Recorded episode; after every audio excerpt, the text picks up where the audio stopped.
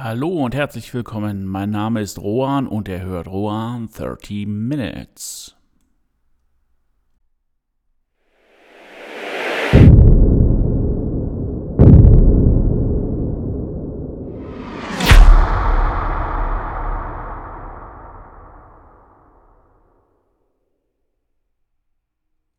Die heutige Episode trägt den Titel Wie alles begann. Also das ist jetzt keine Geschichte von Adam und Eva, sondern eigentlich äh, wollte ich euch mal so ein bisschen erzählen, wie mein Werdegang als Schriftsteller war.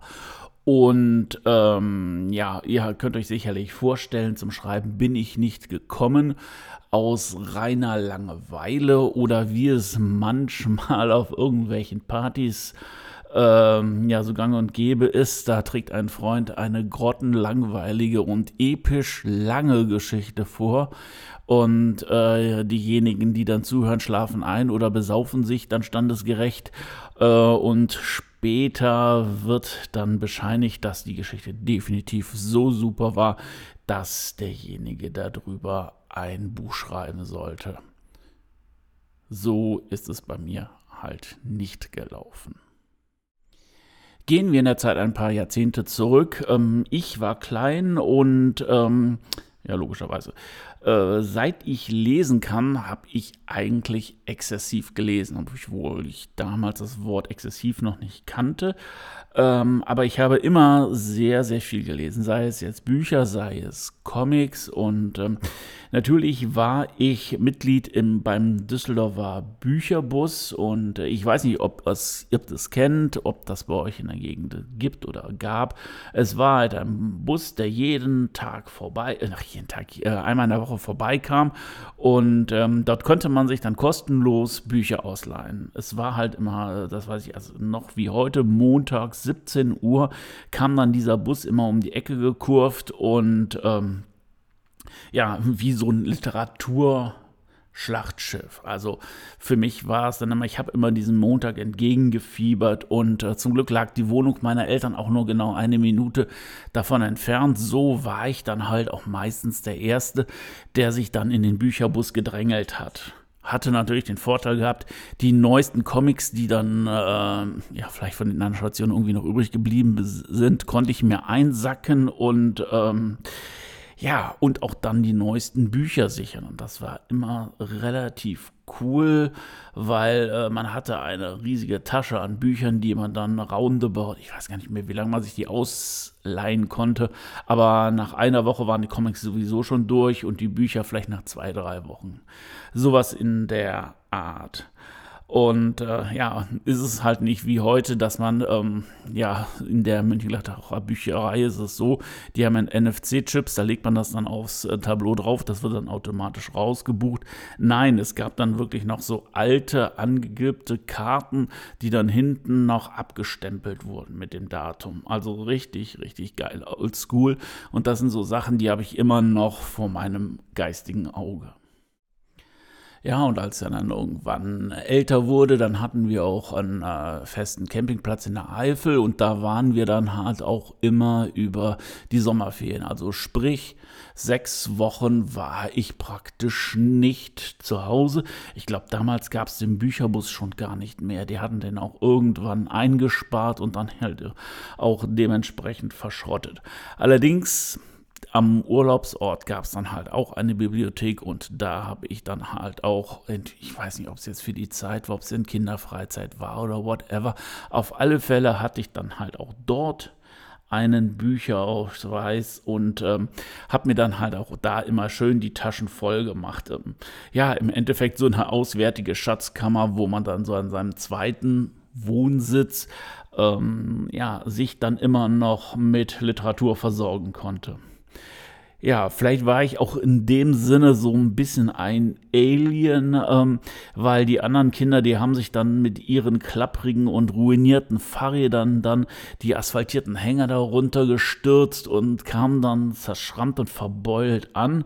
Ähm, ja, und ich habe in meiner Hängematte gelesen, ein kühles Getränk in der Hand und ähm, ja gut, im Alte geschuldet, war es natürlich nur Wasser und Eiswürfel. Ja, und habe dann dort im Schatten die ganzen Bücher gelesen, war dann in den Geschichten drinne. Und ja, und das ist im Endeffekt etwas, was ich als Urlaub dann verstehe oder als Kindheit.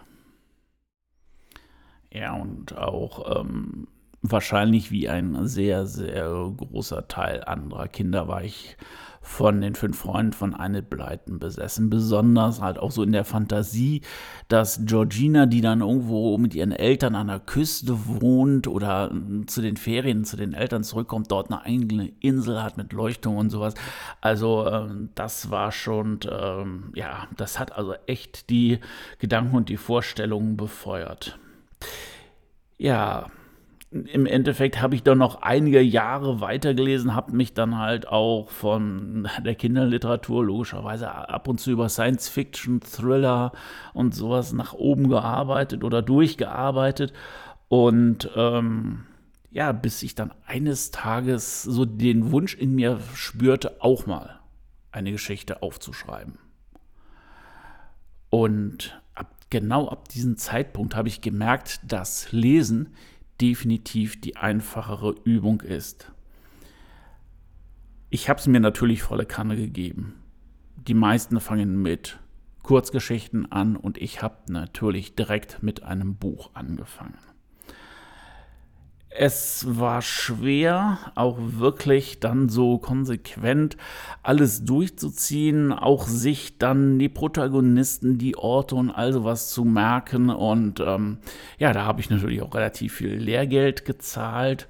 Und ähm, das erste Werk habe ich dann auch an Literaturagenten geschickt und habe logischerweise, wie es dann bei wahrscheinlich fast allen Schriftstellern ist, Absagen bekommen zu dem Zeitpunkt habe ich dann auch beschlossen, okay, ein Buch zu schreiben bedeutet natürlich auch ein bisschen mehr Vorbereitung und auch eine andere Herangehensweise. So habe ich dann auch erstmal einige Kurzgeschichten geschrieben und ähm, ja, das funktionierte definitiv besser. Einige sind dann halt auch in Anthologien verlegt worden. Ich hatte dann Lesungen gemacht und ja, wie gesagt, die Veröffentlichungen. Und so hat man sich natürlich dann so ein bisschen den Kick als Schriftsteller geholt, dass äh, das, was du schreibst, doch gar nicht so schlecht ist, weil Absage ist immer negativ. Und ähm, gerade wenn man angefangen hat, weiß man sich noch nicht da so einzuordnen. Aber eins verspreche ich euch, das erste Buch, das ich geschrieben habe, das liegt noch heute in der Schublade und ich denke, es wird auch dort bleiben, bis dann halt auch entweder die Schublade oder die Erde das Zeitliche segnet. Ja, dann fing ich an, Schnee am Strand zu schreiben. Da habe ich mir auch Zeit gelassen, habe dann auch verschiedene Techniken ausprobiert und ähm, ja, als das Buch fertig war, habe ich es natürlich auch an die Literaturagenten geschickt. Wie es so kommt, auch hier wollten sie nichts von wissen. Tja, und jetzt ist die Frage, was mache ich mit dem Buch? Aber in der Schublade verschwinden lassen wollte ich es auf keinen Fall. Also habe ich gesagt, ich bringe das Buch raus. Ich bringe es auf den Markt. Und das habe ich natürlich auch getan. Ich habe mich dann umgeguckt, welche Verlage oder welche Dienstleister Self-Publishing anbieten und ähm, es war definitiv ähm, eine der Voraussetzungen, dass ich dann halt auch eine ISBN-Nummer bekomme für das Buch. Und das ist natürlich auch geschehen. Dann habe ich das Cover dazu entworfen und ich muss sagen, wer das heute macht oder wenn ich das heute machen oder wenn ich das wieder heute machen werde, dann würde ich noch mehr Zeit investieren, mehr Recherche machen und äh, oder anstellen und ähm, ja, es ein paar Tage liegen lassen, weil ich habe das Buch für oder das Cover für Schnee am Strand geändert und ähm, die Änderungen haben sich nur extremst langsam durchgesetzt, weil teilweise die Anbieter äh, immer noch mit dem alten Cover arbeiten. Dann beim Self-Publishing ist es logisch, man muss seine äh, Werbung selber machen. Ich habe eine Leserunde bei Lovely Books ähm, arrangiert. Ich habe Blogger angeschrieben, ich habe Landingpages erstellt Und ähm, auch das, muss ich sagen, ist natürlich immer eine schwierige Sache, weil jeder, der dann ins Self-Publishing geht, genau dasselbe macht. Allerdings muss ich sagen, bei Lovely Books, die Leserunde, das hat super funktioniert. Die Buchblogger sind dann schon ein bisschen überlaufener in den, ähm, ja, und in ihrer Auswahl auch äh, ein bisschen kritischer. Aber gut, das ist natürlich so und das ist natürlich ihr gutes Recht. Aber ich muss sagen, jeder Buchblogger ist auch in seiner Absage und sie haben alle abgesagt, im Gegensatz zu den Literaturagenten, auch sehr höflich geblieben. Also das das ist, denke ich mal, auch eine Sache, da kann man auch wieder auf die Buchblogger zugehen mit einem guten Gefühl. Mittlerweile ist das dritte Buch am Start. Ich habe es nochmal den Literaturagenten vorgestellt und gerade heute, kurz bevor ich angefangen habe, den, äh, den Podcast einzusprechen, kam eine Absage. Und ich weiß mittlerweile nicht, ob der Literaturagent an sich der Weg für mich ist. Vielleicht ist es wirklich das Self-Publishing. Ich schreibe das Buch zu Ende, ich gehe hin und mache mir dann mein eigenes Cover und ich spare mir wirklich diese Monate der Warterei und kann das Buch natürlich früher rausbringen professionelles Buch ähm, oder Self-Publishing, ähm, die Leute sprechen immer davon, dass es roundabout 3000 Euro kostet. Ich habe irgendwie das Gefühl, wenn man das dann noch mal lektorieren lässt und all sowas, ist man dann ein bisschen mehr dabei, also vielleicht bei 6000 Euro oder sowas.